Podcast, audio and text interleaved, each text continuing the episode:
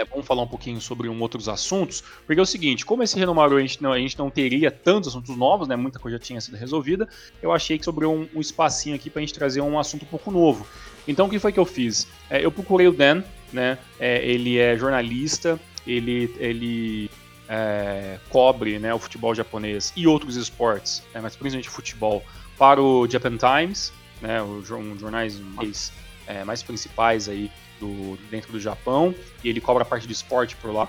Né? É, ele tem um Twitter muito ativo, né? o nome dele é Dan é, Orlowitz, e, e eu mandei mensagem para ele, ele me respondeu, foi muito solícito. É, perguntei se ele poderia responder algumas perguntas é, para mim tra trazer aqui numa versão traduzida para vocês.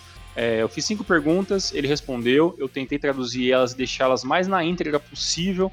Né? Ele fez algumas respostas muito grandes para mim, então que eu achei muito, muito bacana da parte do Dan, é que ele não mediu esforços para responder as perguntas da melhor maneira possível e ele fez algumas, é, algumas colocações muito importantes, talvez de coisas que só quem está lá, né, diretamente do Japão, cobrindo jogos por lá, em loco, né, vale isso, que ele vai em loco ver os jogos. Por isso que eu acho que o Twitter do Dan é, é imprescindível para você que gosta de futebol japonês. Procure ir lá. É, a hashtag, né, perdão, o, o arroba dele a gente vai tá, colocar na descrição né, deste podcast. Então procure lá o, o Dan Orlowitz, que ele com certeza vai, vai te responder. Você pode seguir lá, que ele tem, ele traz muitas informações muito interessantes sobre o futebol japonês. E as perguntas que eu fiz para foram o seguinte, Elias, eu vou falar todas as cinco de uma vez, em carreirinha, e depois a gente pode discutir as partes que forem mais interessantes, tá? É, a primeira pergunta foi o seguinte: na sua opinião, qual foi o ponto alto e o ponto baixo da J-League em 2023?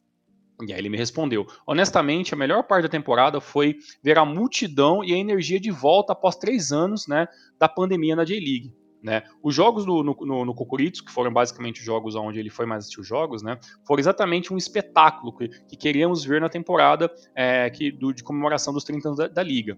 Né? E a média de público da G-League chegou né, a 18 mil, a gente até chegou a falar sobre isso aqui no anuário hoje, né? basicamente os níveis de 2018, né, o que considero uma recuperação incríveis.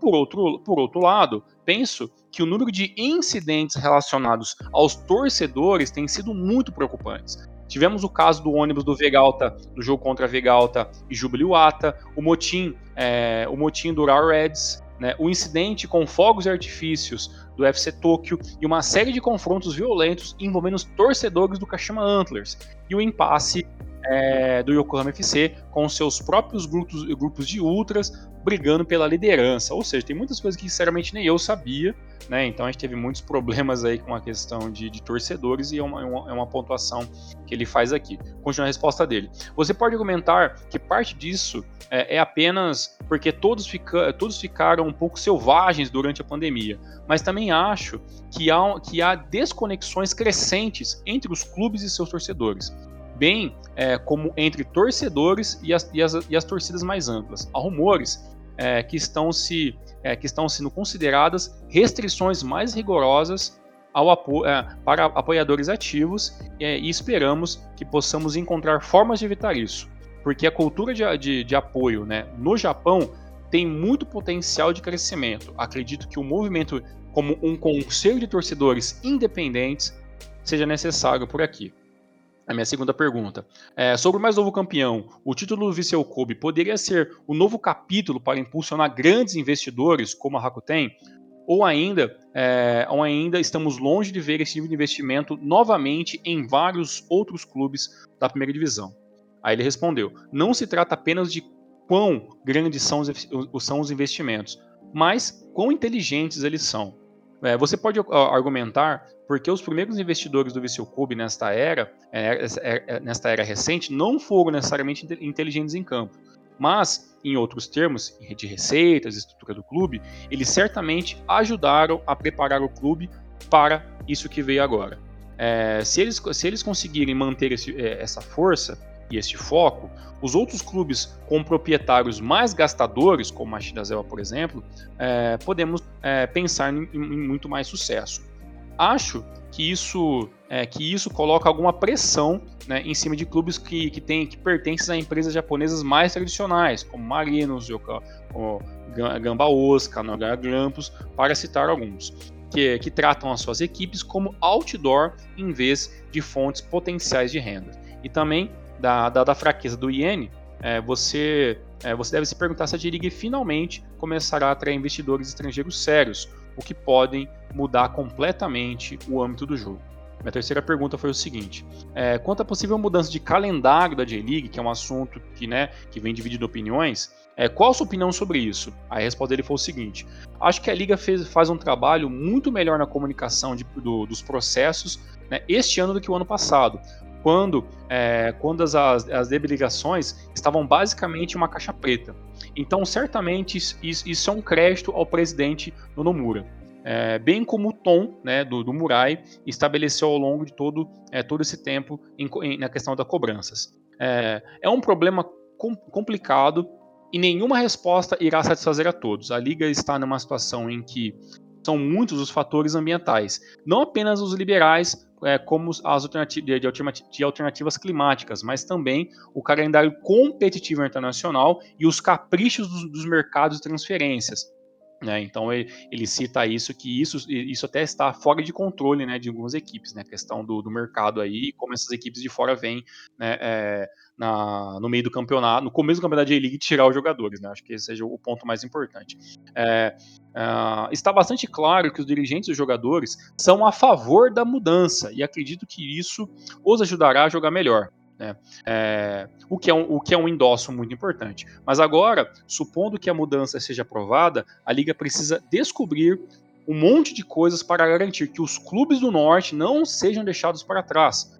Por, é, porque acredito que a J-League é, diversificada é uma liga muito mais forte. Né? E para os fãs, né, que, não se, que, que os fãs não sejam afastados por isso mas acho que a J-League é, é, muito diferente daquele. Que a J-League de hoje está muito diferente daquela que aprovou o sistema de duas fases e playoffs né, há mais de uma década. Então, é, estou mais confiante que eles são capazes de encontrar uma solução né, para os próximos dois anos, ou seja, né, tem ainda mais dois anos ainda antes de talvez uma grande mudança é, de calendário. A minha, a minha penúltima pergunta foi o seguinte: referente ao, ao verde token que subiu, né? É, o retorno do verde a, a J1, né? É, que, que, na verdade, o Fabrício foi o seguinte, né? É, qual é a opinião dele sobre a questão do verde, né? Que volta né, a, a, a primeira divisão depois de 15 anos, né? De lutando para conseguir esse acesso. Né, e que, se na opinião dele, é, o Verde conseguindo um acesso agora de volta à elite, né, se, ele, se ele acredita que o Verde tem condições de se manter na primeira divisão como está. Né, e ele respondeu o seguinte: no momento, provavelmente não, né? Mas veremos né, quanto o Zébio quer investir na entre-safra. Né?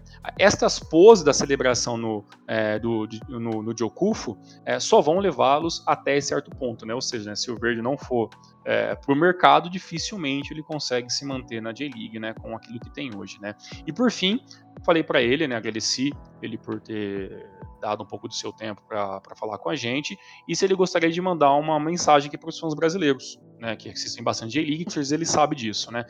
Ele mandou o seguinte, ele mandou bom dia ou boa tarde em português para a gente, né, e falou assim, independentemente do horário que você estiver ouvindo isso. É, acho que todos sabemos o quanto o Brasil contribuiu para a J-League, através de seus jogadores e sua cultura. Espero sinceramente que os torcedores brasileiros possam assistir a J-League e se sentir orgulhosos do papel que seu país tem em ajudar o futebol japonês a atingir o nível que está atualmente. Aproveitem. Então essas foram as as respostas sobre as perguntas que eu fiz aí pro Dan, é, todas muito, né, muito importantes para a gente. É, acredito que, que esse, esse podcast vai chegar até o Dan, vou mandar para ele, para ele poder ouvir também. E desde já, né, Dan, uh, thank you again for participating in our podcast, working incredible and here in Brazil. We wish uh, you much success. Uh, thank you for, for our, our support of the all community that covers Japanese soccer. E e fica então aí o nosso agradecimento aí ao Dan por, por ter nos ajudado e ter contribuído né, com o Renumero Podcast é, com essas respostas que ele deu.